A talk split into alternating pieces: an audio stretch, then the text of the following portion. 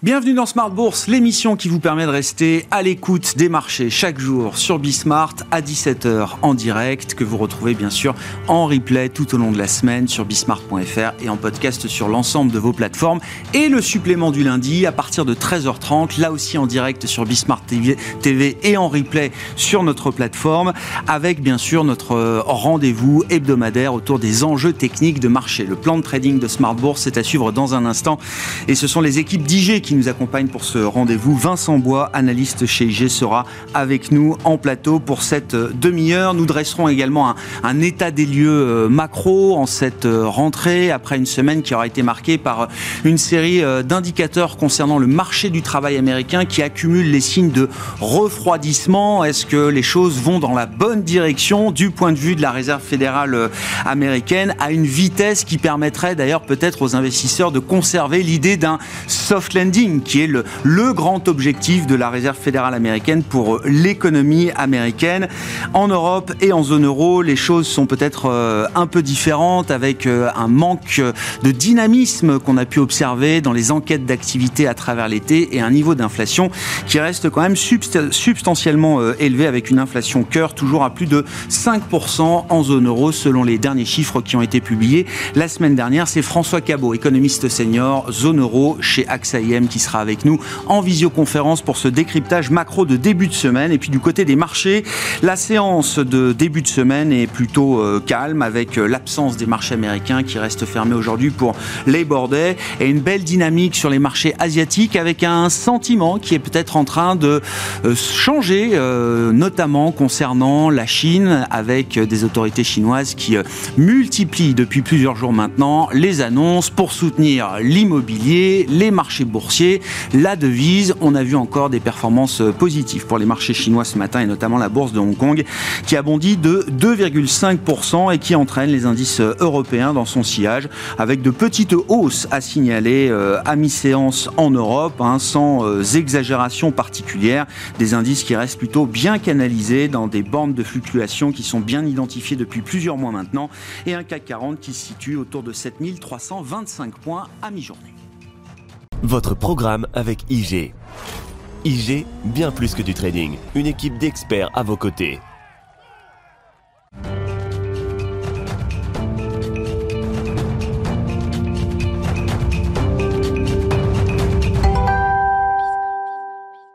Les enjeux techniques de marché dans Smart Bourse, chaque début de semaine, le lundi à 13h30 en direct et en replay, bien sûr, sur bismart.fr. C'est avec euh, les équipes d'IG Vincent Bois qui est avec nous euh, en plateau pour ce plan de trading. Bonjour Vincent. Bonjour. Merci beaucoup d'être euh, d'être là. On est encore dans l'ambiance de la rentrée, jour de rentrée des classes aujourd'hui pour, pour les élèves. Et c'est vrai que ce qui frappe en cette rentrée, quand on regarde les, les indices européens, on peut en prendre différents, c'est cette logique de range, comme on dit, hein, cette canalisation des indices dans des bandes de de, fluctuations qui n'ont pas changé depuis des mois maintenant.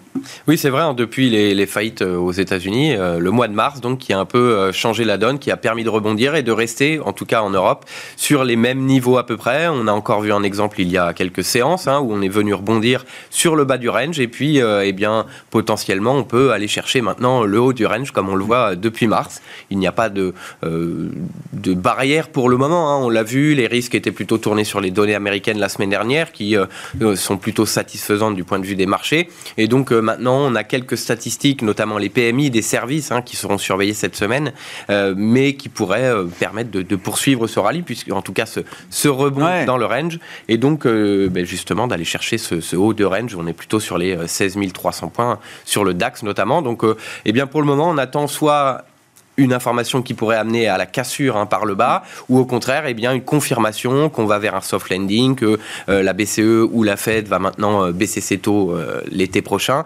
Donc, on est dans l'attente d'avoir une information, les marchés qui change la donne. voilà, aller chercher du positif ou au contraire aller repartir à. C'est-à-dire qu'il y, a, face aux inquiétudes, il y a des facteurs de résilience qui permettent de justifier cette logique de, de range, cette, cette consolidation qui dure depuis des mois, encore une fois, Vincent. Hein. Tout à fait. Hein, c'est rare d'avoir des périodes aussi longues, peut-être même de, digestion comme ça. Et c'est vrai que quand on reprend un peu l'année 2023, bah, le, mouvement de hausse en Europe s'est fait sur quelques semaines en, début d'année, avant cette longue phase de digestion jusqu'à jusqu'à aujourd'hui, début septembre. Justement, oui. Et, le, et finalement, on a de très bonnes nouvelles. Enfin, la reprise chinoise, c'est ce qui a un peu poussé hein, cette, les indices européens. L'idée d'une reprise chinoise. Voilà, c'est ça, l'idée d'une reprise chinoise qui a permis de tirer le luxe sur le CAC, de tirer effectivement euh, les sociétés exportatrices au niveau de l'Allemagne. Euh, et puis lorsqu'on a eu eh bien, un peu euh, ce retour en arrière sur l'économie chinoise, les risques que l'on voit encore actuellement, il n'y a pas eu de retour en arrière. Mm. Donc lorsqu'il y a de bonnes nouvelles, eh bien, les indices progressent. Lorsqu'on a des risques où on se pose des questions, eh bien, on attend, on ne baisse pas. Donc c'est plutôt positif bien sûr mm. hein, pour, pour les marchés financiers. Mais voilà, et pour le moment, ce n'est que dans un sens. Donc les bonnes nouvelles sont plutôt bien vues. Et puis les mauvaises, eh bien, pour le moment, on, attend plutôt que de mm. repartir en arrière. Donc il va falloir soit une très mauvaise nouvelle du point de vue des marchés pour repartir en arrière, ou alors une confirmation justement, peut-être les données chinoises, peut-être les mesures chinoises qui pourraient permettre de casser ce range à la hausse. En attendant, quand on prend le DAX euh, allemand comme, euh, comme référence, euh, quelle est la, la situation technique précise à ce jour, Vincent? Alors bah, sur le, le, bas, on le voit très bien, on est allé le, tester trois fois, encore voilà, début août, cette moyenne mobile 200 périodes, les 15 500 qui depuis ben, début avril bloquent le, la baisse. Donc on a eu un nouveau test, on est parti chercher de nouveaux niveaux techniques sur les moyennes mobiles 50 en noir et puis sans période. Cette ancienne oblique, le support oblique qui date de, décembre. Donc à la résistance tout de même, parce que c'est aussi le, plus haut qu'on a vu hein, fin juillet. Donc une résistance importante, mais il n'y a pas de, d'ombre pour le moment au tableau. Et donc on pourrait dépasser ce niveau. Au-delà des 16 000, eh on part une nouvelle fois euh, vers ce haut de range. Donc pour commencer les 16 300, voire nos 16 500 là-haut. Donc c'est un niveau tout de même technique important. On a certaines données, beaucoup moins de statistiques que l'année dernière, euh, que la semaine dernière. Mais les PMI pourraient peut-être euh, jouer le rôle, ou Christine Lagarde qui parle aujourd'hui et demain. Donc voilà, les niveaux, c'est les 16 300. Si on le dépasse, c'est les, les 16 000. Si on le dépasse, on va chercher nos 16 300. Si on retourne en arrière, eh bien, retour sur le bas du range, à nouveau, les 15 500 points. Effectivement, en termes d'agenda, la, semaine macro, les indicateurs attendus cette semaine seront un peu moins euh, forts, on va dire, que, que ceux qui ont été publiés la semaine dernière. On aura les, les deuxièmes estimations, effectivement, des enquêtes d'activité dans, euh, dans les services. On a eu la balance commerciale euh, en Allemagne. Quelques banquiers centraux, évidemment, prendront la parole tout au long de la semaine. les prochains chiffres importants, ce seront l'inflation aux États-Unis, mais je crois que c'est la semaine prochaine. Et puis ensuite, on part sur les réunions de Banque centrale. 14 septembre pour la BCE et 19 et 20 septembre pour la Réserve fédérale euh, américaine. Justement, côté euh, américain, que tire de la, situation? Ben, De celui qui est l'indice euh, leader hein, incontesté, incontournable de cette année 2023, le Nasdaq, Vincent. Tout à fait, le Nasdaq 100 qui est tiré par les valeurs technologiques, qui elle-même tire un peu tous les marchés. eh bien, le range, tout de même, euh, se forme depuis beaucoup moins de temps. On mm. est ici sur euh, le mois de, juillet où on a tapé un, point bas. On attendait peut-être cette configuration graphique euh, de TE, épaule, tête, épaule. Et puis finalement, c'est une nouvelle cassure de la moyenne mobile 50 périodes. On n'est pas resté longtemps dessous. et les précédentes que l'on a vues, hein, les franchissements à la hausse de cette, cette courbe noire, eh bien, a amené à une nouvelle accélération haussière. On va surveiller si effectivement on peut aller dépasser les, plus hauts. sur la gauche, on voit les plus hauts historiques hein, qu'on a atteint euh, en fin 2021.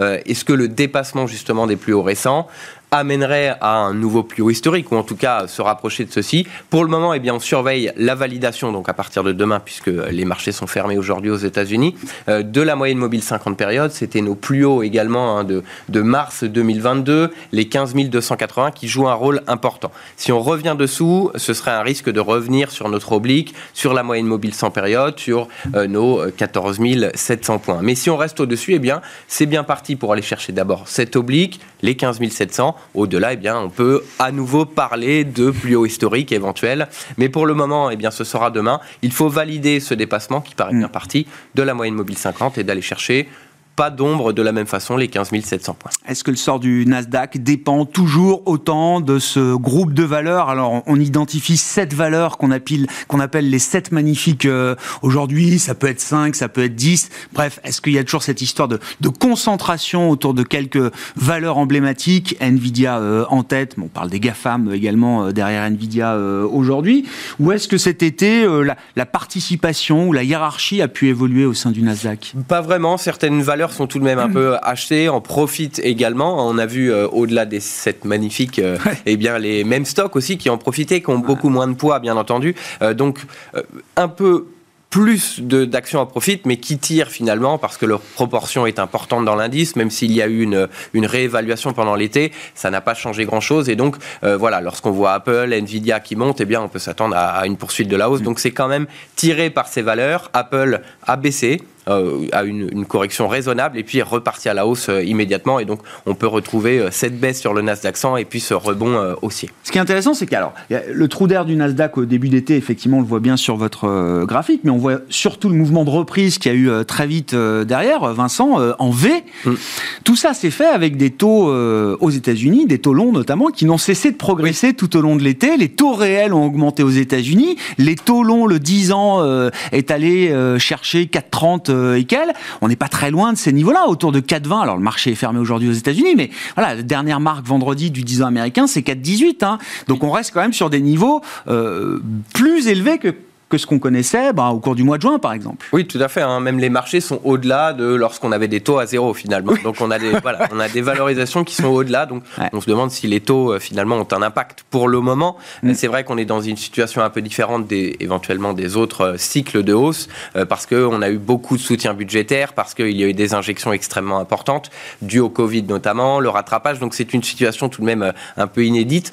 mais effectivement, pour le moment, ça n'a pas beaucoup d'impact. Donc, au-delà, eh bien, de l'impact de la hausse de taux sur euh, le coût du crédit, etc., eh bien, les gérants ou les investisseurs ne voient pas vraiment l'intérêt d'aller sur, euh, sur des taux à 4,5% sur les dix prochaines années. Donc, ce qui montre qu'ils ne voient pas réellement euh, de risque sur les actions pour le moment. Hmm. Mais si un risque venait, il est fort probable que eh bien, le, le, le, passage sur les, sur les obligations soit assez important. Mais pour le moment, comme on le voit sur les indices européens, on attend, on attend de voir si la situation s'améliore. Et tant qu'il n'y a pas de risque excessif, euh, malgré une légère hausse du chômage, tant que ce n'est pas drastique, eh bien, probablement que les actions pourraient euh, rester euh, privilégiées par rapport aux obligations. Ah, des positions qui évoluent assez peu. Une manière de suivre ça aussi, c'est, l'indice VIX, hein, l'indice de la, le, ratio effectivement des, des, options sur le marché américain, qu'on a baptisé l'indice de la peur, qui montre justement qu'il n'y a pas de peur aujourd'hui. On est à autour de 13 sur le VIX aujourd'hui qui est une zone, alors c'est pas les plus bas historiques, mais qui est une zone quand même de, de relative sérénité euh, pour Il les y a euh, de, des ventes de VIX importantes, en tout cas des contrats.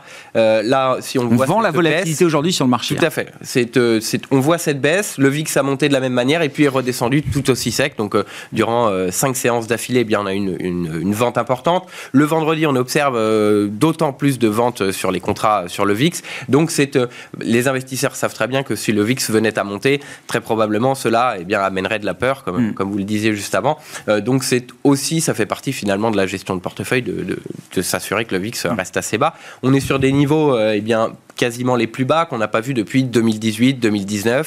À l'époque aussi, il y avait euh, cette guerre commerciale entre les États-Unis et la Chine. On avait beaucoup de volatilité sur les marchés, mais le VIX tendait à être au plus bas avant, bien mm. sûr, euh, cette explosion durant la crise, la crise du Covid. Donc euh, voilà, le VIX est très surveillé, mais tant qu'il reste assez bas, et puis ça permet de poursuivre cette hausse.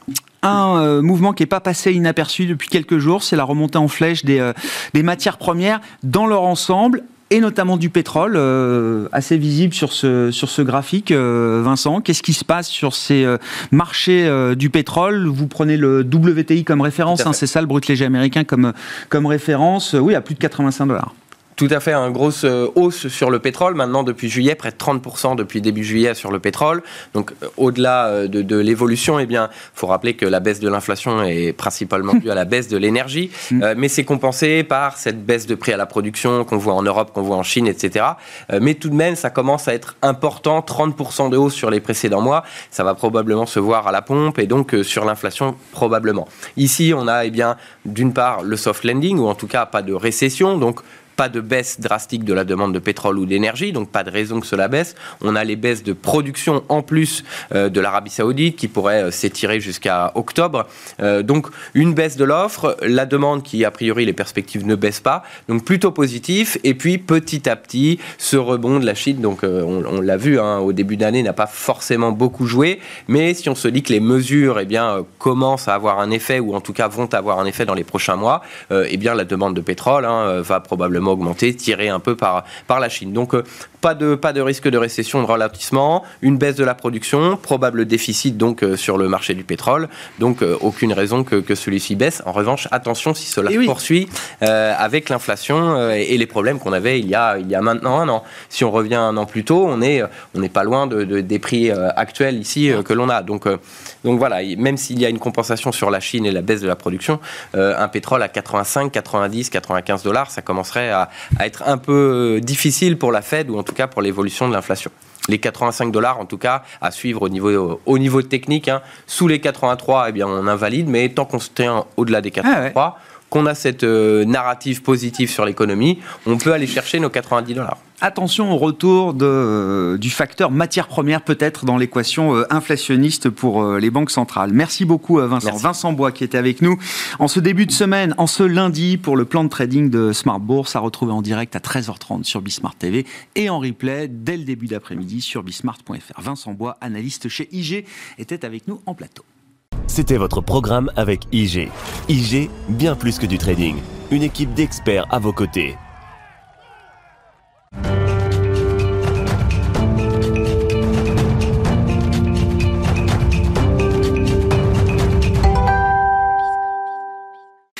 Quelques mots de la macroéconomie également ce début de semaine, après une semaine qui aurait été chargée en, indicateurs euh, statistiques, notamment pour le marché du travail américain. C'est François Cabot qui est avec nous en visioconférence, économiste senior, zone euro chez AXA IM. Bonjour euh, François, merci beaucoup d'être euh, d'être avec nous.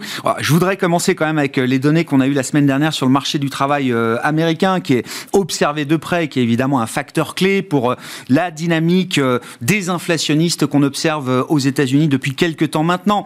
Tout le monde s'accorde à dire que le marché du travail, sous différentes mesures, est en train de refroidir. Est-ce que c'est l'analyse que vous faites également, euh, François? Et est-ce que ce refroidissement est suffisant pour permettre désormais une pause peut-être définitive de la réserve fédérale euh, américaine? Et est-ce que ce refroidissement reste compatible avec l'idée d'un atterrissage en douceur de l'économie américaine? Oui, alors refroidissement, euh, c'est sûr. Hein, on a une, même si une surprise à l'hausse sur les payrolls d'août, euh, elles ont été largement compensées par des révisions à la baisse sur les derniers mois. Donc, euh, en trois mois, on a effectivement un ralentissement avec un, un de, d'emploi au plus faible depuis trois, trois, trois ans et demi. Donc là-dessus, c'est, clair que le, le, ralentissement est à l'œuvre. En plus, on a un taux de chômage qui est monté un, un petit peu avec un taux de participation qui, qui aide également de ce côté-là. Donc là-dessus, c'est sûr que de ce point de vue, ces mesures-là, on n'a aucune raison d'attendre de hauts supplémentaires euh, de taux de la part de la Fed, ce qui est en ligne avec nos prévisions, effectivement. Par contre, de dire que euh, ceci est le nouveau statu quo et qu'on va rester euh, dans cette situation en relativement confortable c'est peut-être un peu trop s'avancer. Il y a pour deux raisons. D'une part, euh, on a une croissance des salaires qui est quand même reste, qui est modérée, mais qui est plus élevée que l'objectif, hein, notamment dans un, dans un cadre où la, croissance de l'emploi est relativement forte. Du coup, ce qui génère une productivité très faible. Donc, en termes de coût unitaire du travail, on est quand même un peu au-delà de l'objectif euh, de, de, la Fed de ce côté-là. Donc, euh, donc, même si c'est pas forcément un, un argument pour remonter les taux à court terme, ça va très clairement garder hein, le ton au quiche de la Fed à, court terme et qui pourrait donner lieu à une hausse d'auto supplémentaire si on n'a pas effectivement des salaires qui qui se modèrent eux-mêmes à la suite du marché de l'emploi. Donc euh, attention de ce côté-là. Et puis l'éternel, effectivement, hein, vous y avez référence, euh, l'éternel quelque part surprise à la hausse du côté de l'économie américaine, hein, qui surprend trimestre après trimestre, que de notre côté, nous ne voyons pas perdurer également. Hein. donc euh, après un troisième trimestre qui est plutôt bien commencé, celui-ci devrait, enfin en tout cas, on devrait terminer l'année en contraction, même si limité. Donc c'est plutôt un rebond temporaire qu'on a là. Mais par contre, si effectivement on est encore surpris à la hausse du côté de la croissance américaine, bah, celle-ci pourrait amener, donner lieu finalement à un ralentissement trop faible quelque part du marché de l'emploi, et donc avec des salaires qui pourraient rester relativement élevés et qui pourraient donner lieu effectivement des, des, taux des hausses de taux supplémentaires de la côté de la Fed. Donc pour l'instant, ça a l'air de tenir et on est sur un sentier qui paraît équilibré et en tout cas euh, sur lequel il n'y a pas besoin de revenir. Autant effectivement se projeter jusqu'à euh, euh, même mi-2023 ou fin 2024 comme ça, fin 2024 pardon, on, ça ça, paraît un peu, un, peu trop en amont pour, euh, pour, pour finalement donner le, le, fin mot à, cette résilience de l'économie américaine et que la Fed n'est pas finalement à, à, poursuivre le pas et à remonter les taux encore une fois. pour vous, il y a, conjoncturellement parlant, il y a, il y a un trou d'air dans l'économie américaine qui sera visible au quatrième trimestre avec potentiellement une marque de PIB en contraction sur cette fin d'année. Oui, alors effectivement, on a alors d'une part les ISM services là cette semaine, comme ça a été mentionné par, par Vincent, seront seront seront très seront euh, importants pour voir effectivement euh, séquentiellement où est-ce qu'on en est. Ils étaient plutôt en phase de décélération, donc si on reste dans cette dynamique là, ça, ça, ça serait tout ça serait cohérent. Et ce qu'il faut avoir en tête aussi, c'est que euh, une grosse partie, enfin la majeure, l'explication principale quelque part du, quand on fait le knock-casting américain qui tourne entre 3% et 5% selon les différentes mesures qu'on peut qu'on veut prendre aujourd'hui, donc en rythme trimestriel non annualisé. Donc c'est plus qu'une résistance, hein, c'est une économie qui est booming.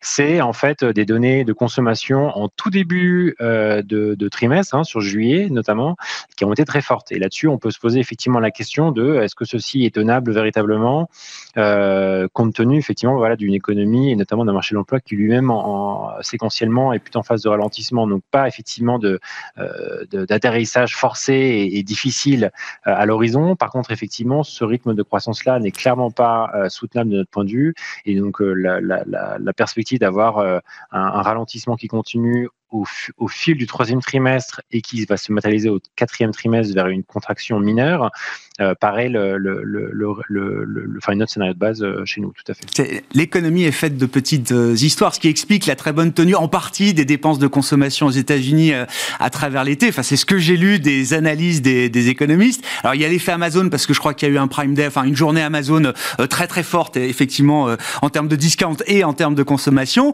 Et puis, il y a eu l'effet Barbenheimer, comme on l'a aujourd'hui, la sortie de quelques gros blockbusters au, cinéma, euh, la tournée de Taylor Swift euh, également. Enfin, c'est typique d'une économie de loisirs, mais c'est ce qui se retrouve dans les chiffres macroéconomiques, euh, François. Voilà, c'est vrai. Mais ce qu'il faut se rappeler aussi, c'est que on est sur une dynamique du taux d'épargne euh, en, baisse hein, aux, États-Unis. En termes d'accumulation du taux d'épargne, pardon, de l'épargne accumulée durant la crise Covid, celle-ci a été pour une bonne part mangée. Donc finalement, euh, ce qu'on peut en tirer sur le quatrième trimestre, c'est que est-ce qu'on va encore piocher dans l'épargne s'il en reste encore suffisamment pour le quatrième trimestre et du coup la consommation reste à flot et on a effectivement pas de contraction, ou alors effectivement, euh, de, ce marché de l'emploi qui ralentit, qui peut générer des craintes de confiance, et au contraire, quelque part, à partir à l'opposé euh, et, générer une hausse du taux d'épargne, euh, épargne de précaution, attention à un ralentissement de l'économie, qui est effectivement plutôt notre scénario privilégié dans la mesure où on est de mémoire autour de 3,5-4% de taux d'épargne des ménages américains, qui est revenu largement dans les, dans les moyennes historiques, voire un peu plus faible, et dès lors, voir celui-ci diminuer encore pour, pour consolider la croissance paraît, paraît compliqué. Donc, euh, mais effectivement, ça reste, ça reste une possibilité qui est, voilà, on a été surpris depuis, depuis plusieurs trimestres.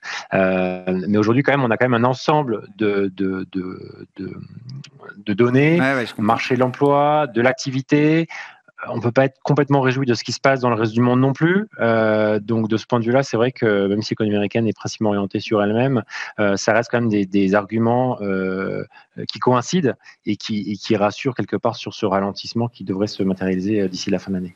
Que dire de la zone euro, François On a le sentiment, et même un peu plus, hein, c'est vrai qu'on a regardé les enquêtes d'activité, on aura encore des données définitives là pour les PMI zone euro, mais on a le sentiment quand même que l'été a plutôt générer une, panne de, croissance, de, dynamique, avec euh, à l'arrivée un niveau d'inflation qui n'a pas tellement changé ces deux, trois derniers mois euh, en zone euro, une inflation cœur qui reste scotchée à plus de 5% euh, notamment, plus élevé, bien plus élevé que ce qui est observé aujourd'hui aux États-Unis par exemple.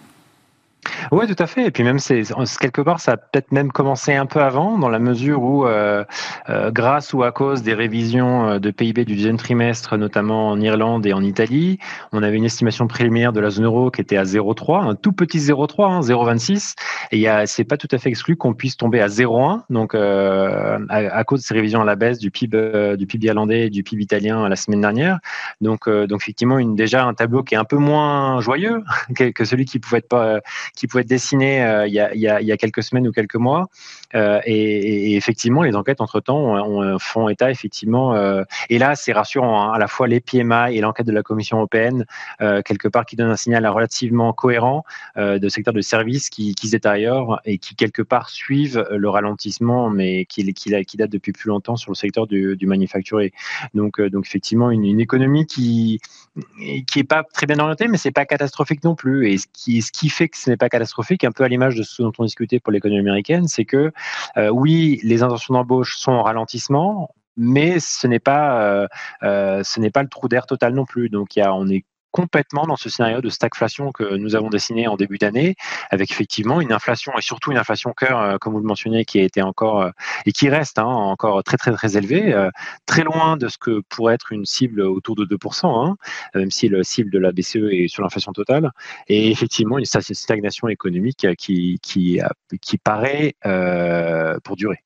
Quelles sont les, données euh, auxquelles la BCE va se, raccrocher le plus pour euh, formaliser, former sa décision du 14, du 14 septembre prochain, euh, François?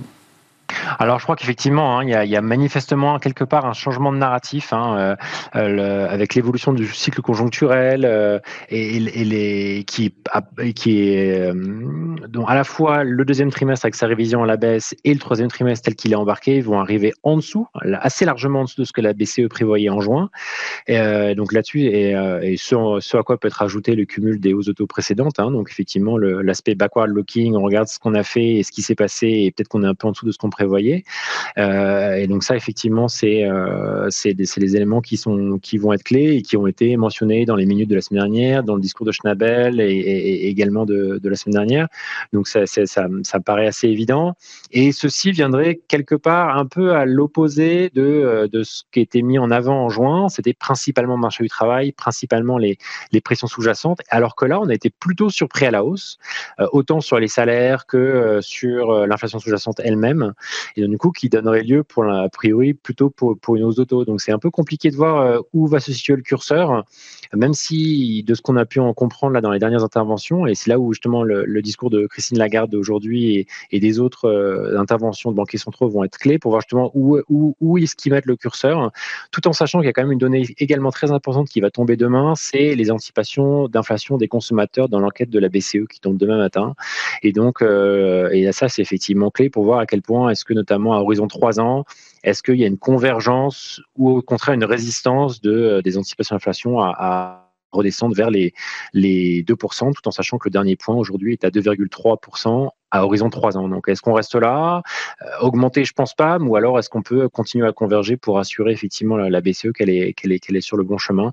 Euh, Peut-être. Mais effectivement, là, les, les prochaines 24-48 heures vont être clés juste avant la, la période de silence euh, pour voir un peu le, le, le, ton et effectivement les indicateurs privilégiés, tout en sachant que si on s'en tient à ce qui a été raconté assez vigoureusement en juin pour la hausse, la de taux en juillet, pardon, en juin et en juillet, sur le marché de l'emploi, on, devrait quand même avoir une, dernière hausse auto et c'est notre scénario de base euh, chez nous, effectivement. 25 points de base, donc, qu'on peut euh, prédire. En tout cas, c'est votre call chez euh, AXA pour la réunion du 14 septembre de la Banque Centrale Européenne.